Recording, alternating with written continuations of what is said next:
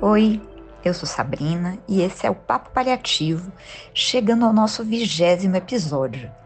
Então, para esse episódio tão especial, eu vou trazer um pedacinho a mais do quebra-cabeça, que é a resposta à pergunta que eu mais ouço. A família recusa cuidado paliativo. E agora?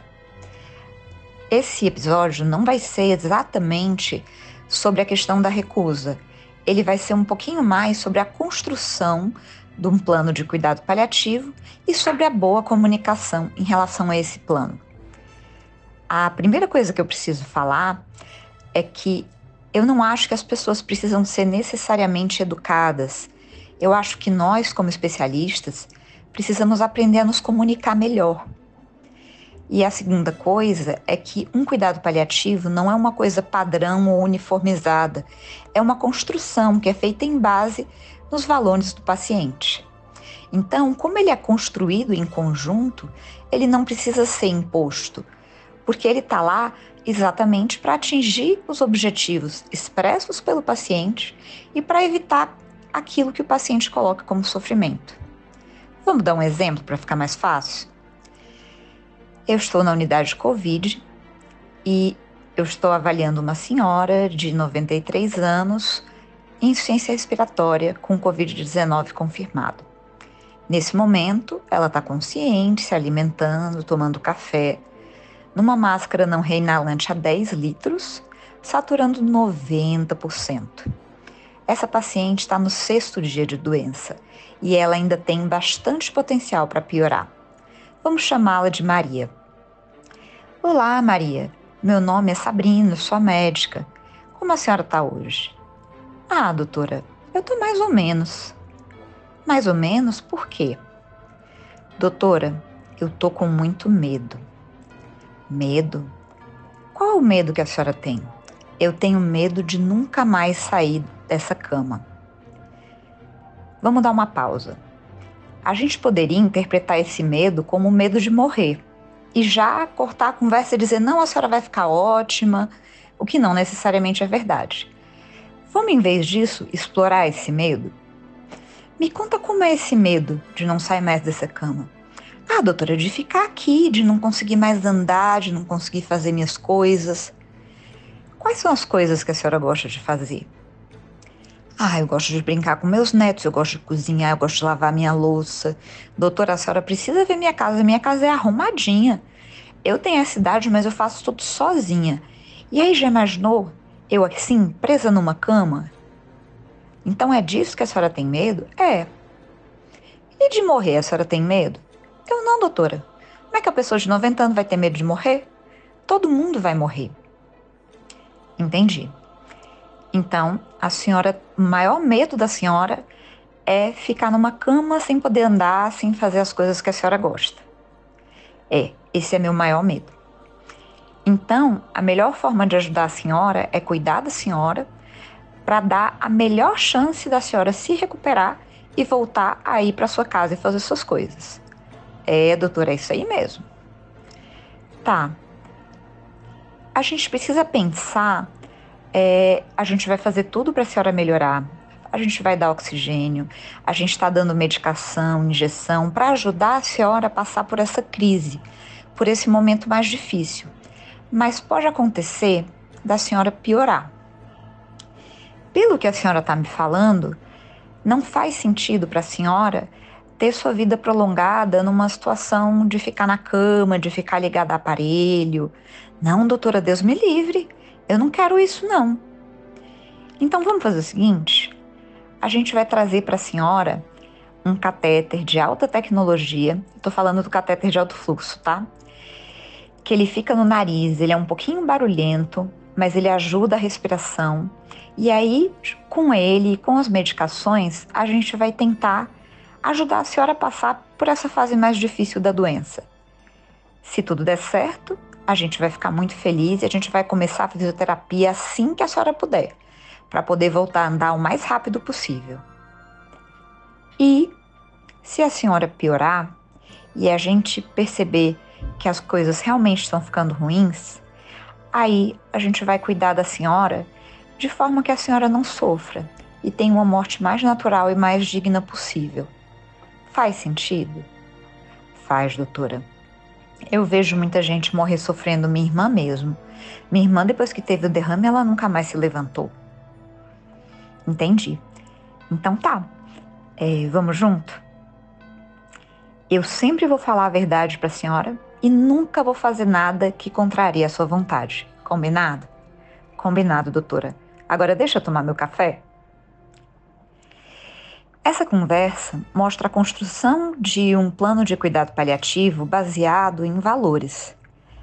Aquela paciente tinha prazer na vida, né? Faz sentido para ela ter medidas para prolongar a vida, mas essas medidas, se forem levá-la a uma situação de dependência que muita gente considera pior do que a morte, já não fazem sentido. Então, a gente tem um plano de um tratamento clínico, né? De um tratamento clínico máximo, de um tratamento clínico otimizado. A gente não vai parar de dar corticoide para evitar que ela piore, a gente não vai parar de fazer profilaxia para trombose, a gente não vai parar de fazer fisioterapia a gente só vai ter um teto. E esse teto, ele não é estabelecido pela gente. Ele é estabelecido pela paciente. A gente só traz a nossa expertise técnica para ver quais são as coisas que podem levar essa paciente para essa situação que ela não deseja e então deveriam ser evitadas. Faz sentido? Para falar disso, eu tenho também que falar de situações em que o que o paciente acredita que é melhor para ele é diferente do que o que a gente acredita que é melhor para ele. E isso precisa ser respeitado. E é por isso que a grande pergunta não é como convencer o outro a aceitar cuidado paliativo. A grande pergunta é como cuidar do outro da melhor forma.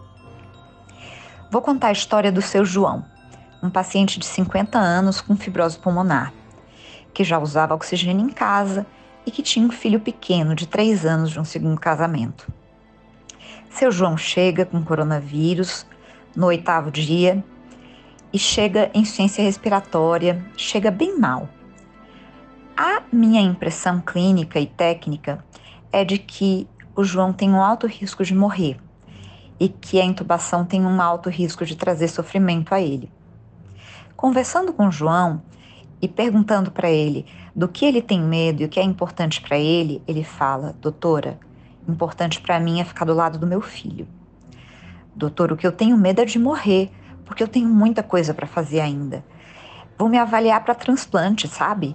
É, eu, eu, eu acredito que vai dar tudo certo e que, e que eu vou poder ficar mais um tempo com meu filho.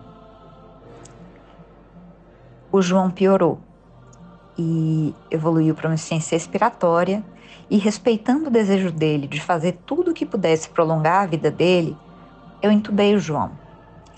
Isso me gerou desconforto, porque eu achava que a possibilidade disso funcionar, de trazer o desfecho que ele desejava, que era ele se recuperar e acabar sendo transplantado e ficar mais tempo com o filho, eu achava que essa possibilidade era muito pequena. Só que eu tinha que admitir a incerteza. A possibilidade era pequena, mas não era zero ele poderia melhorar e se recuperar. Não foi o que aconteceu. O João morreu em mais ou menos umas 12 horas. Morreu de choque, nem foi de insuficiência respiratória. E talvez você possa pensar que a morte dele não foi uma morte digna, porque foi na UTI, porque ele estava ligado a aparelhos. Mas eu vou te dizer que foi porque foi uma morte em que o valor dele foi respeitado e que foi feito tudo para que ele pudesse atingir o objetivo de cuidado dele. Lógico, quando João entrou em choque refratário, ele não foi reanimado. Por quê? Porque isso é fútil. Lembra que a gente falou de futilidade? Futilidade é o que não vai atingir o objetivo biológico.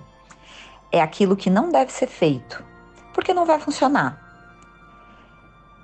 Por outro lado, o suporte com ventilação mecânica poderia permitir que o pulmão do João se recuperasse, o que infelizmente não aconteceu. Então, o que eu trago aqui nesse capítulo, dessa conversa que a gente vai ter em vários pedacinhos, é que um plano de cuidado paliativo é uma construção conjunta e que o processo de compartilhamento não é um processo de convencimento.